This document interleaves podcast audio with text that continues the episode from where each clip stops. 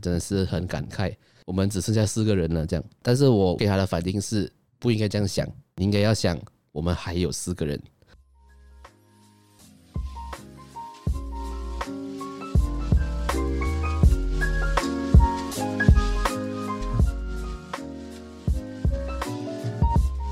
欢迎收听 Tipsy Otaku 微醺宅 Talk 第八十四集。你好，我是 Paul。今天录音的时间是在二零二三年二月六号的晚上八点。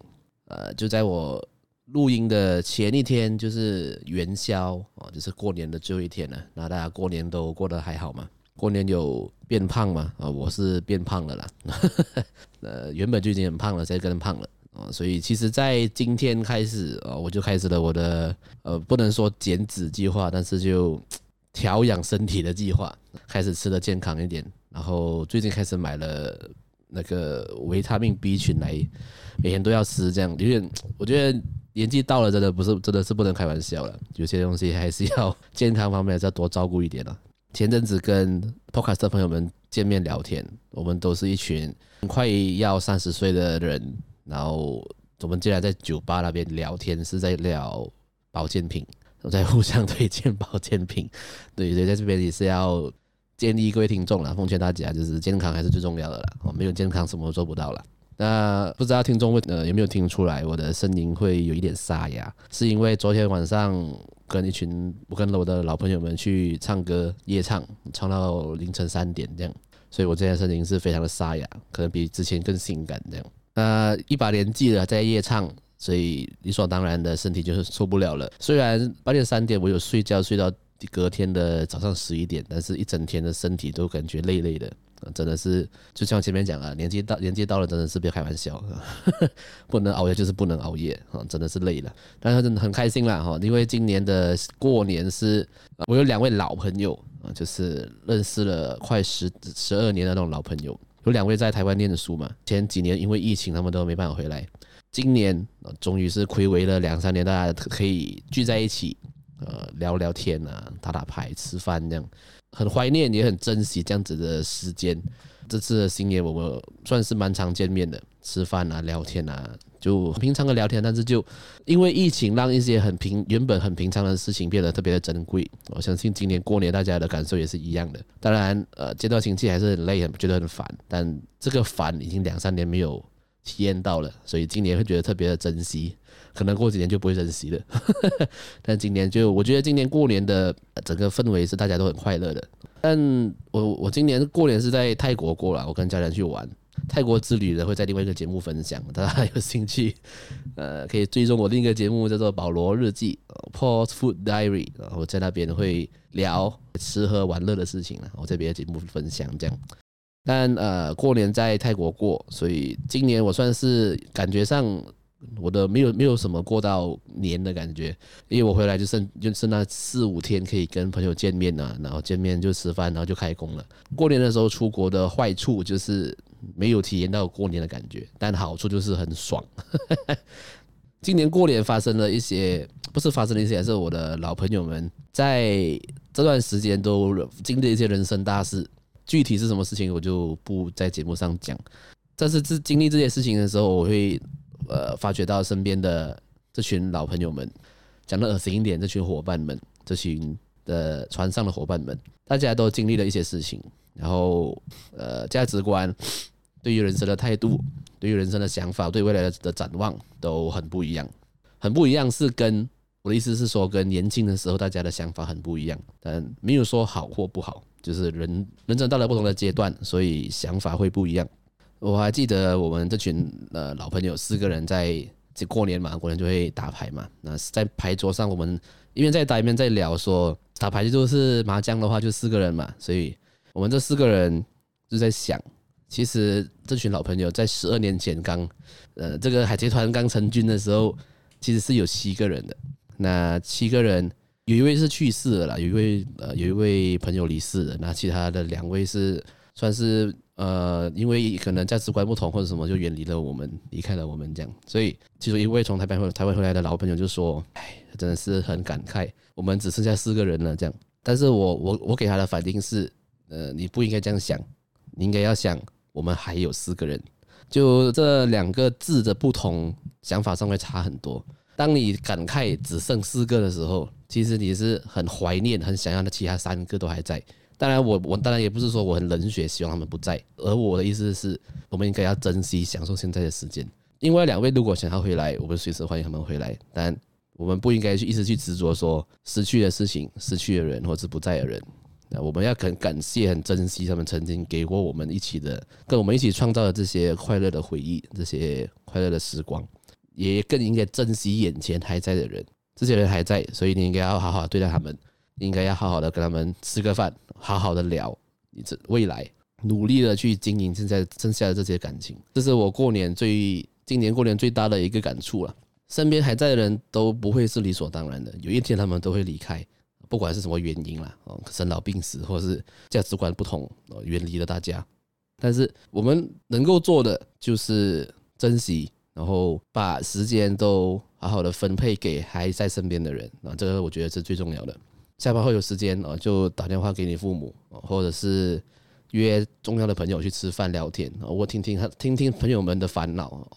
呃，同年龄的人在互相抱怨或者是互相在诉苦的时候，其实同年龄的人是通常是帮不上什么忙的。我们能够做到的就是陪伴、聆听，然后让让这些朋友知道说，哦，没事啦。就你不是一个人呐，大家一起努力，这样我觉得这个蛮重要的，这个真的是蛮重要的。就在节目的前半段跟大家分享一些最呃 这些心里话啦。我的确在这段休息的时间看了蛮多动画的，所以接下来的节目会就是呃慢慢的一步一步跟大家分享心得这样。然后最近马来西亚也是也有很多电影版要上映，就剧场版要上映，对，所以接下来的节目内容应该会蛮精彩的，就大家可以期待一下。好，我们休息一下，马上回来。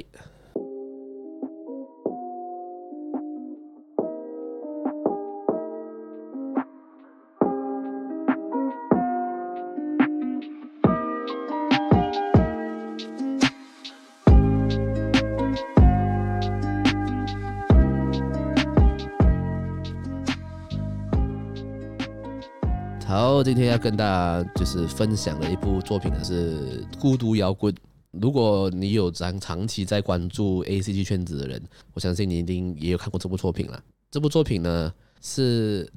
日本的漫画作品哦。那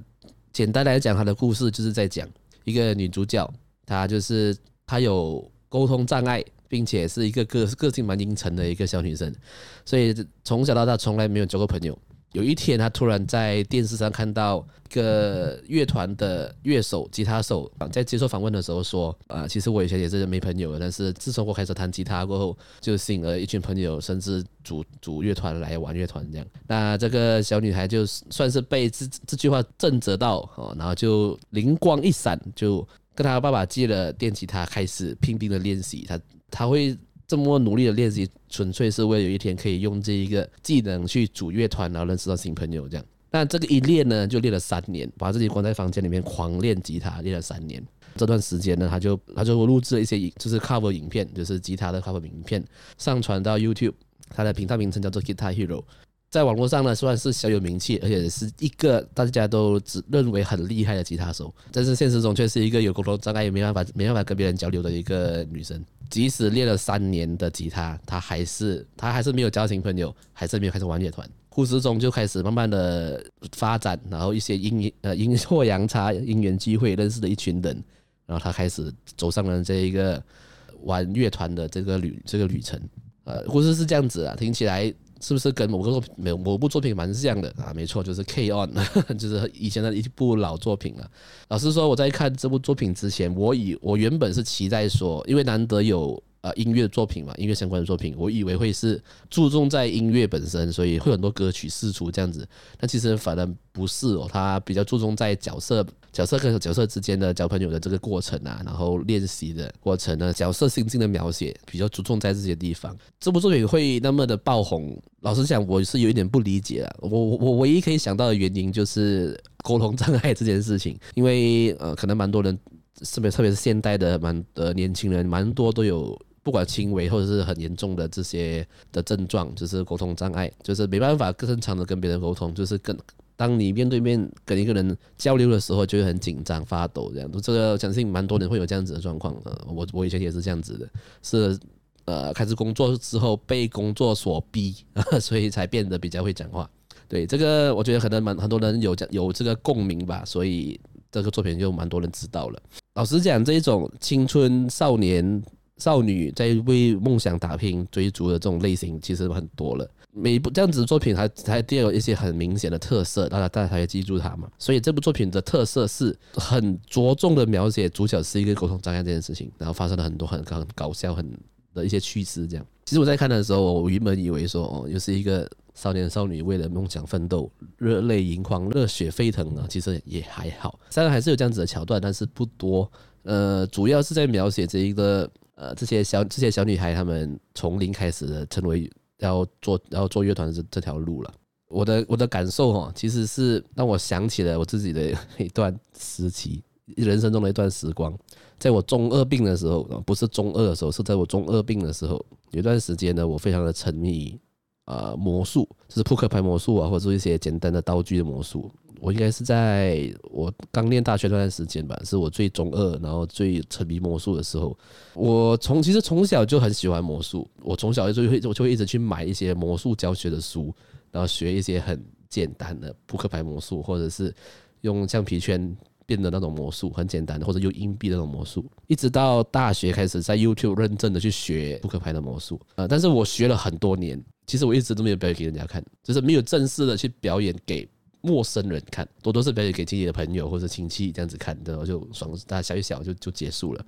但是在大学的时候，我就一直在练，一直在练习扑克牌嘛。那练练，大家都知道我在干嘛，就觉得是一个一个怪人，一 直一直在那边玩扑克牌。那有一天，我就准备了一呃一个扑克牌魔术，那想说第一次我要去表演给同校的我不认识的的学生看。啊，我很记得我的第一个表演，街头的那种扑克牌魔术啊，让你的观众学一张牌，然后想办法把它找出来，类似这样子的东西。我的第一个表演给一个我不认识的同学，我在表演的时候，我手真的是在发抖啊，我拿住扑克牌的那那双手是在发抖的，这样子的心情，其实在这个动漫作品里面都有描写的很，我觉得这个看得很有感触。就是即使我是一个练了三年吉他的，在 YouTube 上面有很有名气的一个吉他手。正式表演的时候，我还是一个乐色，我还是紧张的想要死掉。这个就是经验，这是经验的累，真的是这样子。所以你单打独斗，把你自己关在一个房间里面去练习很多事情，其实是它不会真正的让你变得更强。它你你会在技术上变得很强，但是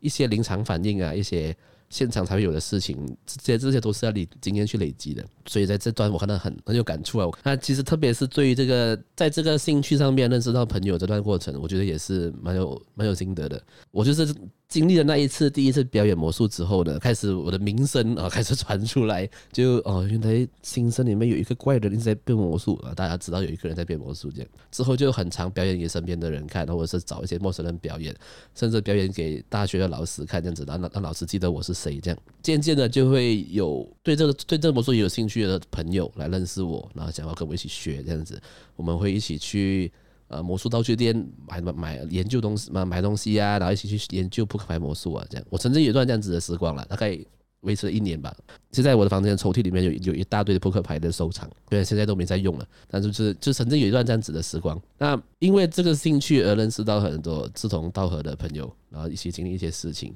这个过程是其实。我我知道是很多人很憧憬，甚至没有经历过的，或者是经历过你觉得很怀念的人，这样子的心情描写在这部作品里面很深，描写的很好。对，所以会让有经历过的人有怀念的感觉，那也会让没有经历过的人可以体验一下这样子的感觉。所以这样子讲有点难过，但真的是因为这样子，他观众群会特别的多。所以这部作品其实很简单，内容就是追寻梦想，努力奋斗，然后。第一次表演，然后挫赛，然后第二次努力再上去，然后不要后悔，我要努，我要尽全力，这样子，这样子的一部作品。虽然听我讲的很普通，但是其实在他们的乐团第一第一场正式售票的演出的时候，呃，这个女主角发现到大家都很紧张，然后那个那个节奏很乱的时候，他就开始即兴的表演一段吉他，然后浑身解数，让大家都吓到了那种很超屌的吉他的表演啊，那那一段我有一点有一点点想哭了，我觉得这个。还还蛮感动的，就是因为主角是一个沟通障碍、很对自己很没自信的人，但是在表演的时候，他觉得